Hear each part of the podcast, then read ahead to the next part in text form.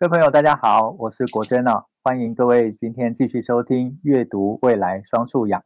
今天我们特别邀请的来宾呢，他是三位男孩的母亲，喜欢和孩子玩，不论天文地理或者是英文自然各个领域，他义无反顾跳进孩子的乐园里面，留下许多跟孩子共学、共作跟共玩的回忆。我们今天呢，特别邀请彭菊仙老师来跟我们分享他在暑假怎么玩。菊仙老师，你好。Hello，国珍老师好，我是彭菊仙，大家好。其实我的小孩都已经很大了，所以呢，我特别要在这边跟大家说，把握现在小孩还黏着我们的时候，一定要多多带他们出去走一走。因为呢，你看我现在小孩哈，一个大学刚毕业，一个大学，另外一个高中，他们都完全 完全不会想要跟你出去，我都要先预约，哦、对。预约来预约去，而且最主要是凑不齐时间，大家都很忙，都有自己的朋友圈、自己的计划，所以小时候一定要好好的利用每一次的寒暑假来规划，呃，旅游也好，或全家一起做一些，共同一起同心协力，一起 enjoy 在那个时光里哦。哎，菊仙老师，我想请教一下哈，你是怎么安排孩子的暑假活动？那很多家长都会想安排孩子去旅行，你觉得怎么样的旅行，它既好玩又有学习上面的意义呢？呃，过去小孩子小的时候呢，我每一年暑假、寒假啊，都一定会安排全家的旅行。那少则五天，多则一个月。好，那我小时候，我们比较小的时候，我觉得钱那时候花在国外蛮浪费的，所以我们那时候就努力的存钱。到以后才去做一个的那个大的自助旅行。那比较小的时候，我们局限在台湾。那其实我觉得很有趣的是，我们的小学课本大概从四五六年级开始，社会课本就是一个很好的旅游的旅游书。怎么说呢？比如说，我记得在讲到樱花钩吻归的时候，那小孩子就很想去看看啦。其实小孩子在小学之前哦，他们就是黏着我们，所以呢，他会。呃，你带他去哪里，只要有爸妈在，他们就会觉得很开心。所以我，我我记得就是我把那个社会课本当成一个旅游手册。比如说讲到樱花沟吻龟，我们就带他去学霸，然后到七家湾溪那边啊，爬爬那边的山，看看那边的高山高丽菜，好高山菜，然后顺便去看什么是樱花沟吻龟哈，真的不是龟，不是那个。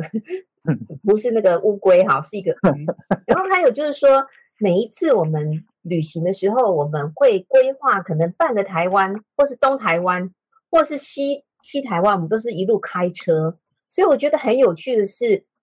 那个你在开车的过程呢，你就可以让孩子感受到台湾的地形变化。比如说，我记得我们去花东的时候，会经过花东纵谷。嗯，那你在学校学诶社会课本带五年级会提到海岸山脉啊，中央山脉，所以我们进入花东纵谷的时候，就会发现，哎，右边右边就是中央山脉，很高耸，然后左边就可以看到海岸山脉。然后我们在学到那个其实好像是六年级的社会啊，在讲台湾地理的时候，就会讲到说西边是沙岸啊，东边是所谓的沿岸，南边是珊瑚礁。啊，东北边是那个弯弯曲曲的岩岩石岸哈，然后我们就真的在呃进入西边的时候，就是往西走那个靠海岸的走，故意走海边的路，就会发现很多那个沙沙滩哈，然后呢，我们就会看到呃有很多余温啊，尤其到这个嘉义、台南这一带有很多的余温，你就看到养殖渔业。然后全部就可以印证社会课本所说的。然后暑假我们也安排到那个垦丁去玩，就发现说垦丁有那个珊瑚礁地形的遗址，因为我们在里头的那个山里面就看到一些珊瑚礁夹杂在这个岩石层里面。那东边就更别说了，我们比如说去呃花莲就会看到清水断崖，就很明显的是这个沿岸哈。所以其实我觉得出去旅行。就是真的是，呃，把印证我们在社会史课本上面所看到、所听到的，然后非常的就是很有趣啊，然后一面玩就一面去在社会课本里面所看到的去验证。比如说呢，我记得那个时候我们还有去呃台花莲还台东的六十担山，那时候学呃学校课本有讲到金针花开花的那个季节，大概是秋秋天开始，初秋就慢慢有金针山金针花，所以我们就一路这样开着山山路到这个六十担山。啊，就看了一大片，哇！原来台湾有这样子一个像小瑞士的地方，金针花啊。那其实很多，我就觉得说，社会课本上提到的三段铁路支线在哪里？然后我们就哎带小孩子去坐吉吉的火车，吉吉的支线，内湾的支线，然后呢，顺便到苗栗呃新竹那一带擂茶，我们就知道说，哇，原来客家文化是真的有擂茶，然后擂茶里面有。芝麻啊，有绿呃绿茶，还有一些谷物，然后就亲自去擂一遍。然后平溪的天灯也是有支线，我们就呃有那个时候我们就会去放天灯，然后做一段这个那个是寒假了哈，就是说我们让孩子去知道什么叫做台湾的三个铁路支线，然后还有东方东方美人茶啊，啊在新竹的北埔到底喝起来是怎么样？柿饼节到底是什么是是怎么样？那全部都是国文课本跟社会课本所所提到的啊，所以说，呃，整个地形的变化啊，就一不管文化面也好，或是说地台湾的地形历史典故，全部都在这个小小的台湾旅行，每一个都可以验证到。所以每一年的暑假，我们都会看，哎，小朋友你想去社会课本上面提到什么？有人说：“哈，行万里路，胜读万卷书。”那您自己跟您的孩子是不是有曾经类似的体验？那另外一个，你觉得旅行还有哪一些形式可以安排呢？我记得有一年很有趣，是他有提到那个呃嘉义有一个地方叫达纳伊谷，哈，达纳伊谷是在往阿里山的路上。那课本上出现了固鱼，一个很。漂亮的一个很有趣的鱼叫固鱼，然后在达纳伊谷，可是这个名词对连对我来说我都觉得非常的陌生，所以我们就跟着小朋友一起查啊，原来是要去阿里山的过程会经过达纳伊谷，会经过奋起湖，所以那一年呢，我们刚好有亲戚在嘉义，所以我们就规划了五天的行程，就是就是从先去嘉义亲戚家做客，然后呢再去达那伊谷。住一个晚上，然后去那边溪边，好，很清澈、很清澈的溪呢，就满溪都是固鱼，哇，真的就是课本所写的，一点都不假。然后在那边溪水玩，看完固鱼，玩完了溪水之后，我们就我到奋起湖去吃所谓的很很好吃的火车便当，然后再一路驱车到呃阿里山，然后。诶，课本上所说的之字形的火车，那一年刚好我们也体验到，说第二天早上，我们大概三点全部都起来，然后就准备呃去看这个日出跟云海。好，嗯，然后呢，就一系列规划呢，再再到日月潭，好，再一天就去日月潭，然后我们就在日月潭的那边感受到呃很最小的一个原住民的族群，叫做少族吧。嗯，好，那所以，呃，我就发现说，哎，每一次的旅行哦，真的就是看小孩子学到什么，就跟着小孩子一起去策划。所以我觉得现在现在回忆起来，这点点滴滴真的非常的珍贵。那我们那时候出去玩，我们也不会住很好的地方，因为我们大部分的时间都在外面，所以我们都是住很很普通、很普通，只要能睡觉，然后舒适干净就好的民宿啊。因为大部分的时间都在外面。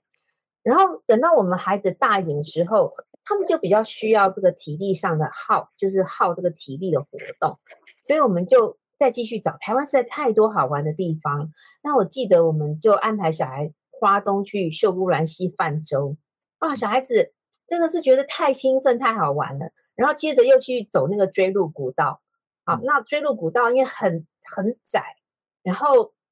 走起来不累，但是因为你可以在那很窄的这个。高山上面，你会有一种很惊险、很冒险的那种冒险泛滥的感觉，所以这点点滴滴，现在回想起来，真的都觉得哇！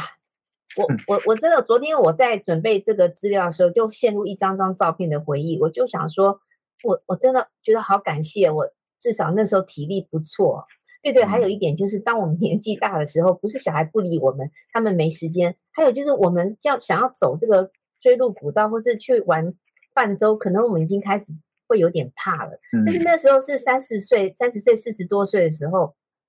那个体力就是很好，好上山下海我都没问题。嗯、但现在呢，要我做这些事情，我真的会就比较犹豫啊。所以我我我觉得。呃，现在回忆起来，真的就是全家最美好的回忆。然后我觉得旅行呢，在事前，呃，亲子都可以一起规划，问问他们想看什么，他们知道些什么，他们今年在课本上或者他们在阅读的时候有什么样的一个新的发现，要不要去探索，要不要去冒险啊？所以说，其实可以跟孩子一起讨论。然后呢，事前他们也可以去查看地图。甚至他们会帮我去，我们就请小孩啊，帮我们去查查看民宿的资料哈，比比看价钱，然后上网去看看它的设施啊，附近的景点的距离，现在都很方便，因为有 GPS，有 Google 地图嘛哈。然后呢，他们可以自己去准备他们的呃随身的物品啊。我记得他每一年都一定会带扑克牌，因为我们家小孩那个时候还电玩好像还没有那么盛行啊，所以他们都带扑克牌。所以就全家呃，就是一起去准备旅行的东西。那旅行中呢，我通常会让小孩子坐在爸爸轮流坐在爸爸旁边，然后帮忙看 GPS，然后设定 GPS。嗯嗯嗯嗯、然后呢，我觉得最好的是有一天我发现行李我不用再提了，因为我们家三个男生嘛，那你就发现说，哎，出去旅行，小时候我我们很小，就是我背着推着娃娃，我都要出去玩的那一种。嗯。然后等到发现有一天不用。带尿布不用推车了，不用准备奶瓶了，然后发现连行李都不用我推的时候，我就发现说那时候是最棒的一段旅行时间。好，那因为他们可以帮我分担所有的重力活，然后还有哥哥可以照顾弟弟啊，然后还有三个两三个小孩可以一起玩嘛，哈。然后就是说，呃，我去的是因为小孩子，我们家小孩可能就是比较喜欢画画，所以我那时候记得是每一个人会准备一个笔记本，然后。几个简单的笔，他们自己带，他们会沿路画，沿路画画，好，沿路用画画来记录他们所看到看到的东西的。我记得最有趣的有一天，是因为他们我很晚才考驾照，所以我有一本那个交通手册，就是交通的安全标志的手册。然后小朋友每天看就开始画，我记得是大概六岁之前吧，呃，我四到六岁之间。那有一次我们去花东玩的时候，那个。他们在山里面看到了一个交通标志，叫做“土小心土石流”。嗯，哇，小孩子兴奋到不知所以，因为这个“小心土石流”的标志是在都市看不到的。对，台北市。他们全部都跳起来说：“ 真的，妈妈，世界上真的真的有这个交通标志，真的我们发现了。”然后回到民宿的第一件事情，就一直画土石流，小心土石流的标志，那一口气画了几十个。好，那所以我我就会觉得，哎，很好。每一个人随手都有一个小小的那个呃笔记本跟几支笔，然后回来之后呢，我发现整理行李很累，所以呢，就是全家自己整理自己行李，还要全家一起整理行李。在最棒的是，我觉得每一次旅行回来，呃，因为都要做暑假作业嘛，那所以说他们都会整自己整理一个暑假的那个所有的旅游的整个过程，短则五天。多则七天啊，甚至十天，我觉得整个整理过来，所以后来我觉得对他们的学习也很有帮助，就是学习台湾史地是很轻松的。好啊，呃，的确，孩子到了一个年龄之后哦，真的就不太啊，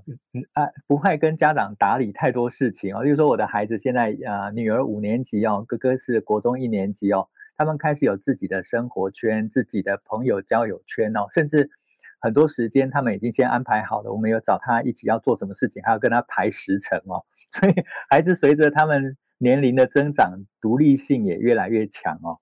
那我刚才听刚才啊、菊仙老师的分享啊，我想身为家长就会非常好奇一件事情啊、如果像这样子一个家庭的旅行啊，您是如何让孩子也参与安排旅行这件事情，而不是像我们大部分。跟自己过去的经验，就是我们排好了，同学只负责玩，孩子只负责玩的部分哦。但其实整个很有学习的，或者是很有参与性的过程规划这件事情哦，老师是如何引导孩子能够参与规划这件事情？呃，通常我会先想要，我记得小时候是他们读社会课本有很多很多，只是文字上的叙述，嗯、所以有时候会在他们课本上来问我问题的时候，我就会跟他说：“那我们暑假去看一看，你有没有兴趣？”然后这个我觉得就是已经他们参与其中，他们就会很兴奋说：“好啊，好啊。”那我说：“那你去找找看。”我记得有一次是在讲到澎湖的玄武岩吧，嗯，啊，那还有澎湖的孤老老孤石吧，啊，那那那个时候呢，小孩就问我说：“妈，这些东西到底是长什么样子？”那我说：“那我们暑假要不要去澎湖看看？”他说：“好啊，好啊，好啊。”我说：“好啊，那你去帮我，那你们这么有兴趣的话，你去查查看啊，学校。”这些讲到玄武岩到底在澎湖的哪一些点啊？好，你去你去看看哪边可以看到这些东西啊？那那时候就已经慢慢就会有呃网络了，所以他们就可以开始查。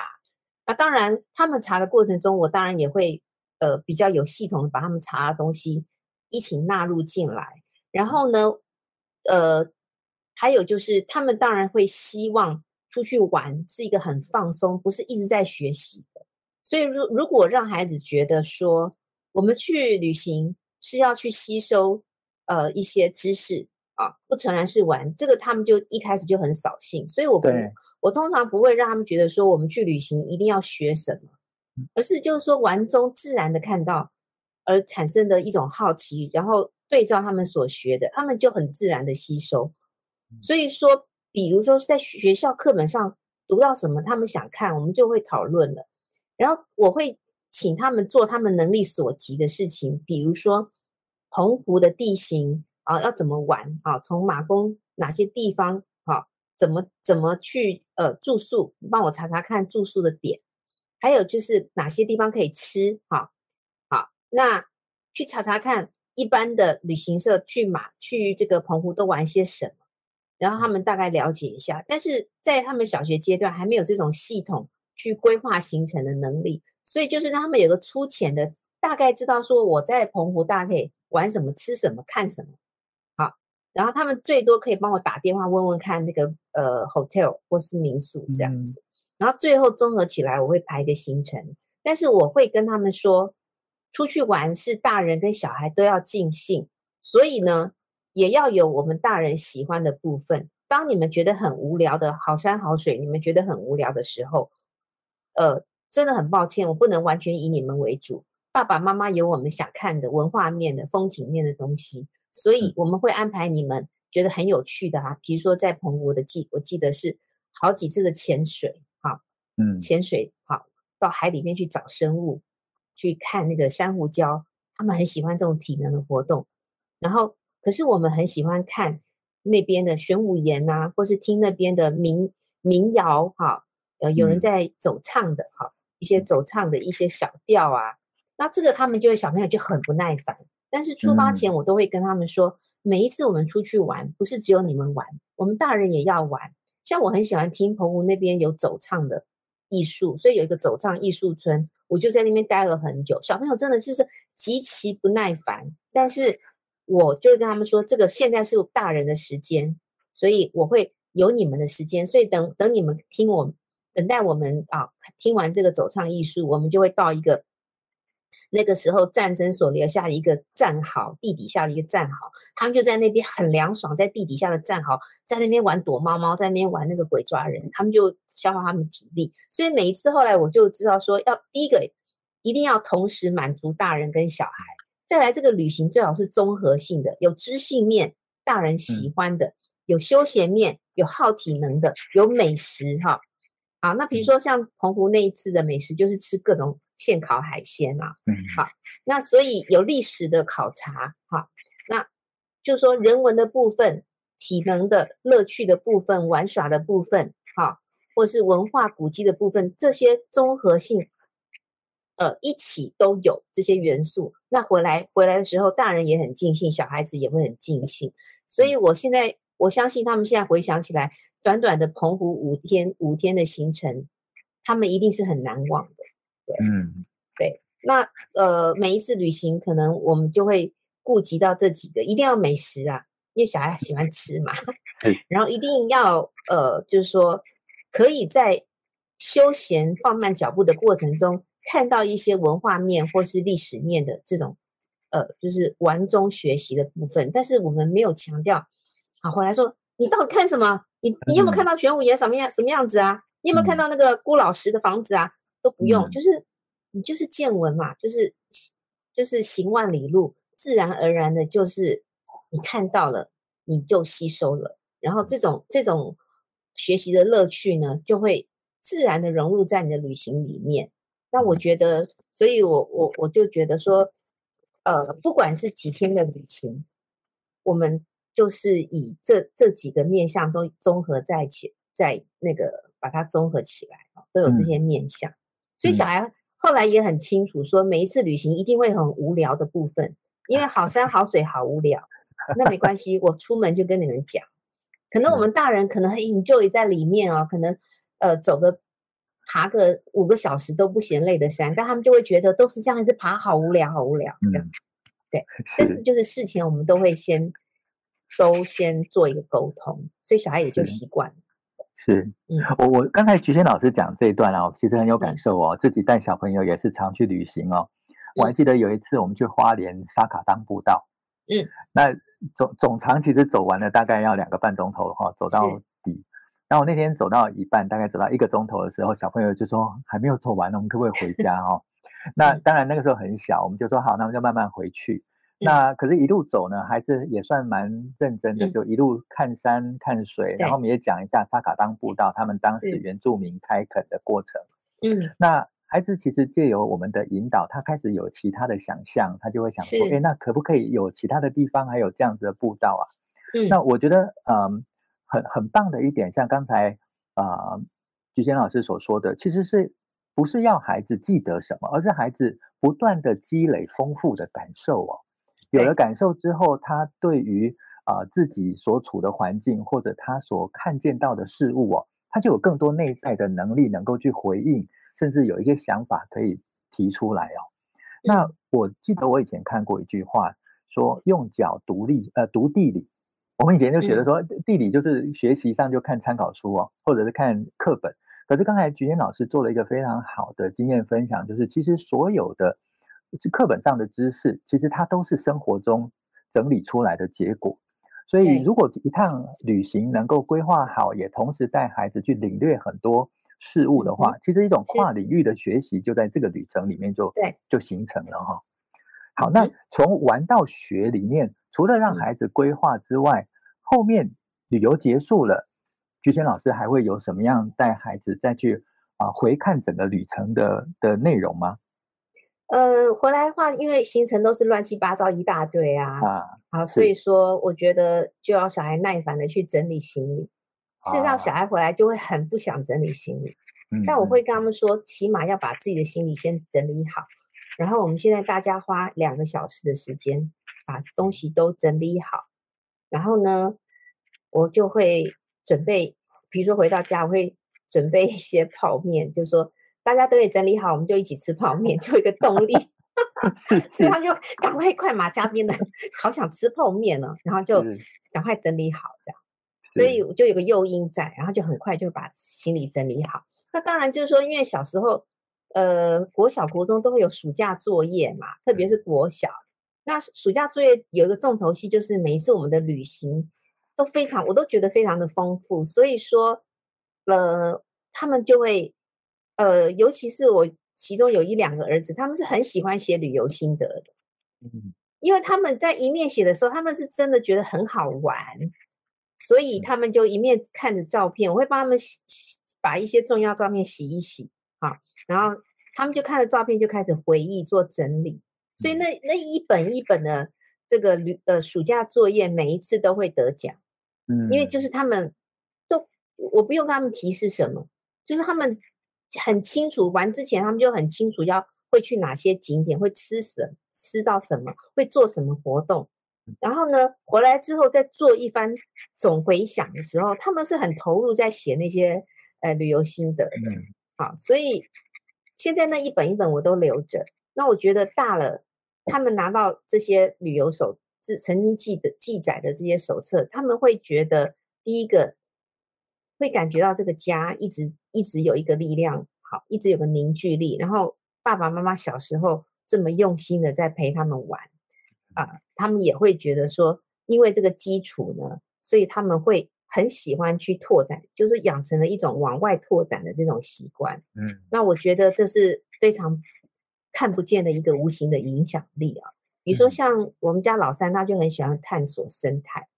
那所以说，他现在高中了，基本上我也不太管他去哪里探索，但是他就会跟着学校的社团啊，可能去山里面住一两个晚上，然后去夜探动物。然后老二他会跟着同学，就是去规划露营的行程。啊，那所以我觉得这些都是因为小时候，呃，有这些一次一次的经验的累积，所以他们有一个信心，觉得说我们可以自己去 handle 一个小小的行程，然后我们可以自己去。用我自己的能力规划一个，呃，可以 handle 的，可以去拓展视野的，属于自己的一个宝贵的行程。那我觉得这个就是对他们现在的一个影响。对，嗯、我想刚才啊，菊仙老师分享的内容哦，我稍微整理一下，因为对我来讲是一个很重要的启发哈。因为一般来讲，家庭的活动，大家只会看见啊玩乐的那个部分。哦，开心啊，或者是什么东西好吃啊？可是刚才菊仙老师的分享里面提醒，整个旅游的过程其实是一种亲子之间关系的凝练，亲子关系的一种基础上面更为深刻的连接哈，在情感上的连接。但孩子长大了之后，你会发现这些旅行也为孩子培养出一种独立自主的生活习惯，独立自主的探究的这种行为啊。所以看样子是一场小时候的家庭旅行，可是他从家庭的内聚力跟孩子自己自己自身的自主性哦，都是一种深远的影响哦。那如果是从旅行在相对于比较静态的话，呃，菊仙老师会在暑假或寒假这种长期的呃假期里面呢，安排孩子去阅读吗？或者是你用另外一种方式在引导呢？你会怎么在过去你的经验是怎么样去带领孩子这个？呃，我必须说，我们家三个孩子是是比比较操作型的，所以阅读他们并不是非常非常热衷，嗯、但他们也不会排斥，他们也蛮喜欢的。嗯、但是他们也会花很多时间去做操作型的东西，所以变成说阅读时光的一个呃熏陶，跟全家一起要有个阅读时光，这是必须要怎么讲？事先就跟他们讨论的，所以呢，嗯、我会呃在暑假开始之前呢，跟他们谈谈对阅读的期望。好，那我记得就是他们比较小的时候，我会希望他们多呃读一些呃，就是有一段每天早上有起床不久之后呢，我会跟他们一起读《论语》跟《三字经》。嗯，对，大概不会很久啦，就读个二十分钟吧。嗯，他每天读一篇而已，这样子，然后让他们去念一念，我也没有叫他们背，我就是跟着他们一起念。那我觉得这个、嗯、这种东西就是反复念，日日念，念久了，然后这种一些呃价值观或是一些呃音韵呢，就会升值在他们的脑海里，然后去影响到他们、嗯、他们的内心的这种奇妙的微妙的变化。然后这个是我我记得就是。我就是所谓的识字阅读法了哈，就是说，纵向的就是这些呃《论语》呀哈，还有《三字经》啊这些，那横向的呢，就是让他们去接触他们想阅读的。好，那我会发现，就是每个孩子喜好的东西不一样。比如说，我们老大那时候很喜欢侦探故事，所以他就是大量的读福尔摩斯跟那个亚森罗平。嗯嗯嗯。那就还有延伸到后来，呃，其他呃侦探好去悬疑的作家的作品。那我觉得男生的阅读呢，是有他们所谓的男生的特质，就是说他一开始，呃，尤其是三四年级要从绘本跨越到后书的这个过程呢，需要选择好的桥梁书之外，也要做题材上的选择。也就是说，一下塞给他没有兴趣的厚书，他是不可能碰的。所以我发现说，哎，亚森罗平，呃，跟这个福尔摩斯，它的厚度也有一定的厚度。但是小孩子居然没有排斥，因为这个题材非常吸引他，他就可以沉浸在那个阅读里，大量的阅读。然后我就发现他顺利的就度过了读厚书的这个关卡，就是因为在这个暑假的时候，我没有限制他，你一定要读什么，而是看他喜欢读什么，我就准备在这边。好，那你就会发现小孩喜欢，他就会一本接着一本看。嗯，好，那所以我就是。可是我觉得，因为男生嘛，他们就是比较，嗯，小孩子在那个小学时期，男生比较好动。如果没有一个全家静下来的一个时间，他们宁可以在那边跑来跑去、抓来抓去，然后全家弄得鸡飞狗跳，就是打来打去。因为我们家三个男生嘛，你如果说没有营造一个阅读的氛围，啊，也也就是所谓的家庭的阅读文化的话，可能男孩子想做的事情就不见得是阅读，他们可能就是抄起一个什么。自己做一把剑就开始打来打去，所以我会在每天晚上的时候，我记得小时候就是吃完晚饭，我会希望他们大概有一个小时的阅读时间。好，那我觉得那个就是一个环境的熏陶，所谓敬教啦。好，我们说言教不如身教，身教不如敬教。嗯，那所以在那个情境里面，发现说妈妈说要一起读书，他们就拿自己喜欢，但我没有。限制他们一定不可以读什么，像我们家老二那个时候最喜欢读的是漫画，嗯、就是科学实验网，我就让他读。嗯嗯、然后我记得那时候读一读，他还跑去做了一个科学实验，还跑去参加了科展。那我觉得说，那个我不去限制你，你就去接触你喜欢读的就好。那我们家老三可更绝了，他是不读什么故事的，他每天读的是什么呢？就是那种有照片，然后有文字解说的那种。嗯百科全书、图鉴之类的。图鉴，嗯、我们家的图鉴大概有二十几本，他每一本都寥落指掌。也就是他为什么那么喜欢生态，他真的把那个图鉴读透了。嗯、所以他读完之后，有时候他就会叫我说带他去植物园，叫去大安森林公园，去哪个山里，然后看到什么鸟，他就说：“妈，这是什么鸟？”我说：“你怎么知道？”他说：“图鉴上面都我都看得很。”我都我都非常清楚，所以我记得我有个时间点是，他就完全沉浸在图鉴的阅读里面。然后我发现说，我要怎么让他去接触到故事，有有趣味的故事呢？所以我发现，哎，他既然那么喜欢动物，所以我就找了一个动物作家，叫什么名字来着？我已经忘了。他写了很多动物的，以动物为主题的一个一个一个作家，他写了一个呃，像什么蟒蛇。呃，就是以动物为主角的的故事系列。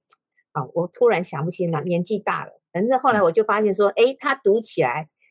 一也是一样，读得津津有味。再加上这个作者非常文笔非常非常的洗练，非常的好，他的字斟句酌，那个文学性非常的高，已经让我觉得可以把动物化为人性去去写出这么棒的小说，对我的小孩有很大的一个提升力，所以我基本上是看小孩他的兴趣点在哪里，我先为他准备他能接受的。所以从这个动物图鉴，很快的他就接触了这个动物作家之后，他发现故事也蛮好看的，所以就开始会读这个故事。然后我就发现，哎，运用同才的影响力也很好。那所以有一年暑假，他发现他的同学五年级的时候，全部都在读金庸。大家都在讲金庸，只有他听不懂，所以我就买了，先买了一套射呃一射雕英雄传吧，我就放在那边，他就翻着翻着，哇，一看不得了，好，到了国中之前把金庸整套全部都读完了，然后他就跟我说：“妈妈，我那时候国文之所以可以拿拿到 A 加加，然后作文六级分，我要非常感谢金庸。”对，是是。所以在啊、呃、暑假里面，我觉得刚才啊、呃、菊仙老师分享几个很重要的观念哦，就是呃菊仙老师家里面其实并不是规定孩子一定要念，而是菊仙老师其实就是一个示范，我们大家带着孩子一起念哦。那另外一个并不是规定孩子要读什么，而是从他自己有兴趣的开始读。那也就在这个过程里面，孩子的兴趣也被带上来了。孩子对于他有兴趣的事物的理解也加深了，甚至回应到他真实生活里面的选择。出去玩的时候，也自然而然能够把他所拥有的知识给拿出来使用哦。我觉得这都是我们大家所期待的一种学习的表现哦。那这里面我刚才在仔细听菊仙老师的分享的时候，我我想许多家长都会有同样现在会有一个困扰哦，就是关于三 C 这件事情哦。那刚才菊仙老师的分享里面谈到的旅行或者是啊、呃、阅读，但是这里面没有太多关于山西的部分哦。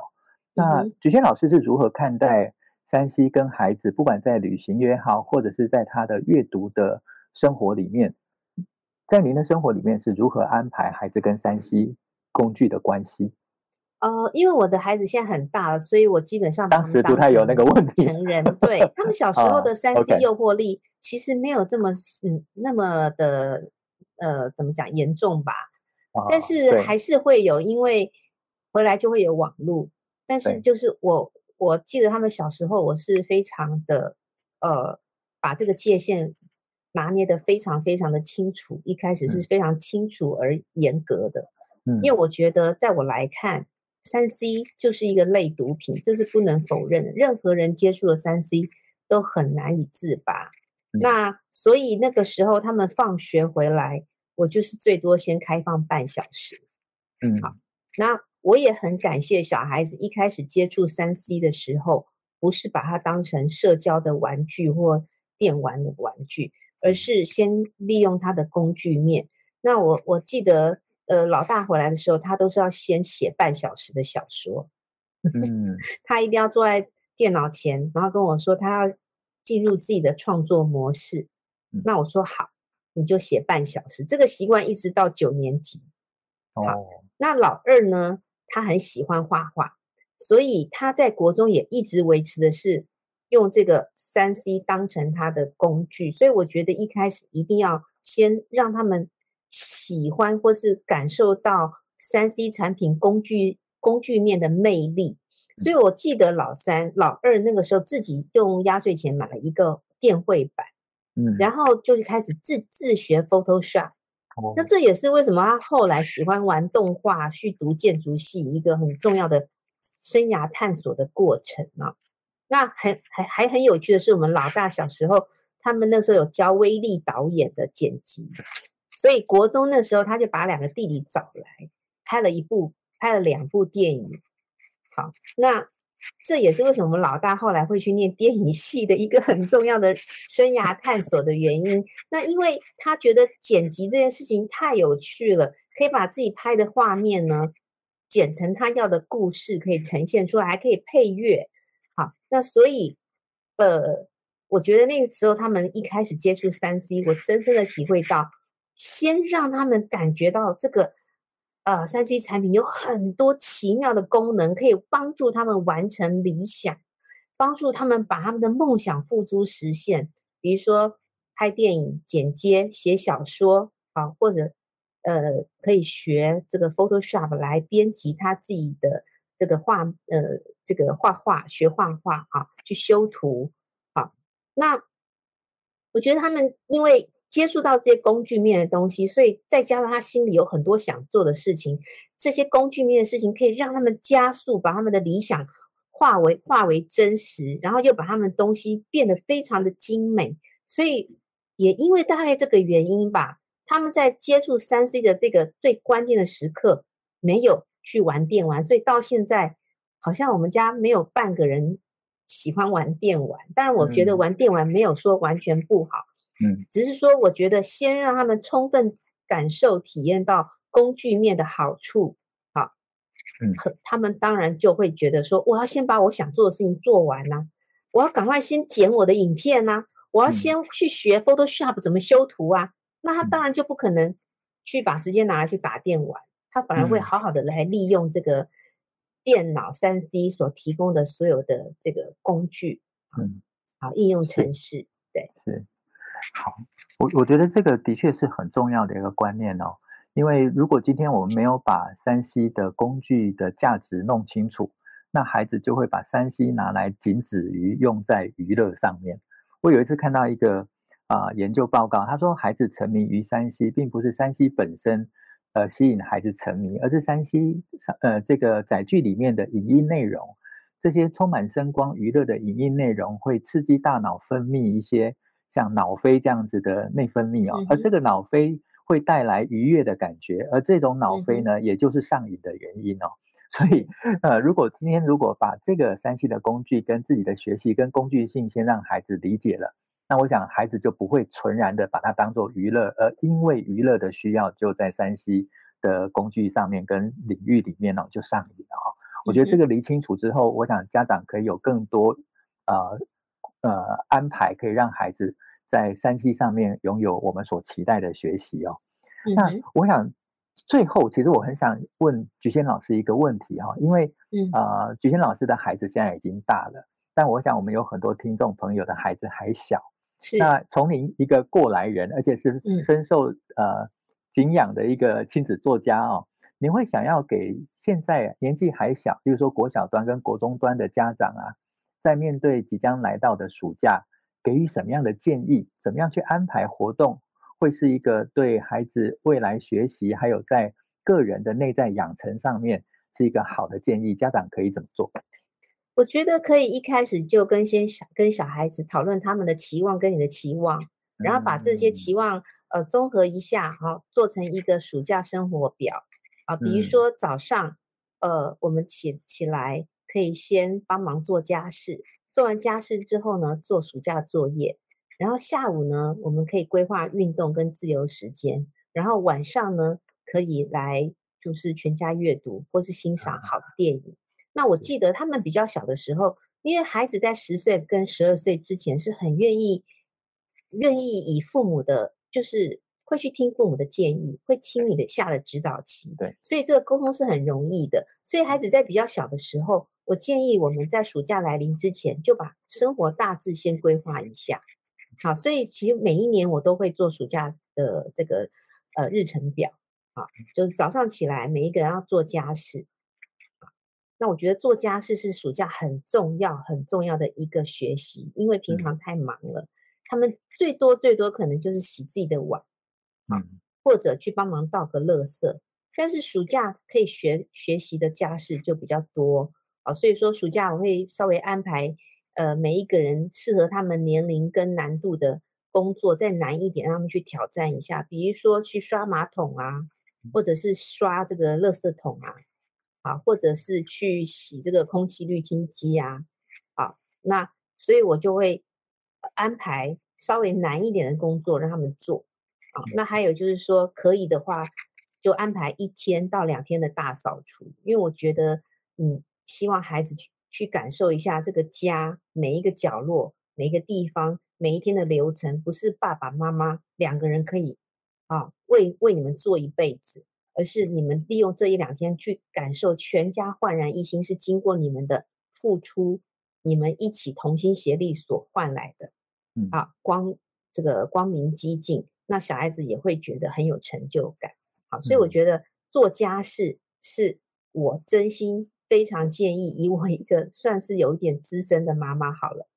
衷心的建议哈，一定要让孩子在暑假学做家事。第二个，我觉得再怎么样忙，一定要让孩子运动。为什么呢？因为现在小孩子三 C 啊，真的是滑不停。只要孩子到了十二、十五岁以后，他哥真的也不想听你讲。可是你现在走出去，每个都在，连走路都在滑啊。所以，像我们每个孩子的颈颈椎啊，都是都是这个前凸的，然后整个脊椎都是不是直的。所以我现在都觉得看到自己的孩子哦，上了大学，我也没有办法管很多。可是你会发现，小孩子上了大学，好多都是这样子，整个颈颈椎、脊椎就是前凸，然后整个是歪斜的。嗯，那所以我我觉得这个运动就变成运动这个习惯要及早去建立。因为到了长大，他们被三 C 或同侪影响的时候，他们的运动习惯如果没有建立，他们是不运动的。嗯，所以这是我非常希望年轻的爸妈再怎么样让孩子去运动。好，呃，今天时间哦非常的有限哦，我觉得刚才菊仙老师所最后做的总结哦。啊，我不知道各位爸爸妈妈或者是家长听了之，呃，爸爸妈妈或者是老师听了之后有什么想法哈？其实对我来讲是非常启发性的，因为我我所认识的许多家长朋友呢，他们都会在暑假或者是寒假安排许多呃课外的延伸的学习，但本质上面这些呢，都还是我们想象中认为这样子的形式是一种学习。可是刚才菊仙老师所提到的，不管是做家事或者是运动哦，他回到一个人更根本的条件，一个负责任的生活态度，另外一个是自己身体上面从啊健康到仪态上面的养成，甚至在专注力跟精神力上面的提升哦。我觉得不管孩子未来将来面对的学习年段，或者他已经准备进入到啊更高段的这种呃生活，甚至是职场的挑战，如果在这种啊。责任的精神内在力的跟体力体态上面的基础不够的话，其实所有的发展跟学习哦都会受到限制哦。所以对我来讲，今天真的是从菊仙老师这边得到很多启发跟学习哦。那我想要再一次谢谢菊仙老师。那如果各位听众朋友们也喜欢我们的内容呢，欢迎订阅留言，那更欢迎能够分享哦。那我们在这边呢，再一次谢谢彭菊仙老师。那我们期待下一次有机会可以跟菊仙老师再来跟各位线上聊天。那谢谢菊仙老师，谢谢各位听众朋友，谢谢各位听众朋友，谢谢，谢谢，拜拜，拜拜。